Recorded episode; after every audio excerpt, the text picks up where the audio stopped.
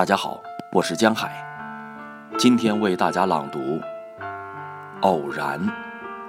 哈代，但求有个复仇之神从天上喊我，并且大笑着说：“受苦受难的东西，要明白，你的哀戚正是我的娱乐；你的爱之亏损，正是我的恨之盈利。”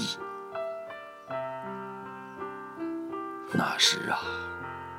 我将默然忍受，坚持至死，在不公正的神谴之下，心如铁石。同时，又因我所流的全部眼泪均由比我更强者判定，而稍感宽慰。可惜并无此事。为什么欢乐被杀戮？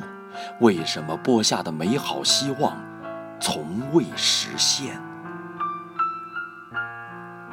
是纯粹的偶然遮住了阳光雨露，稚子的时运不致欢欣，却掷出悲叹。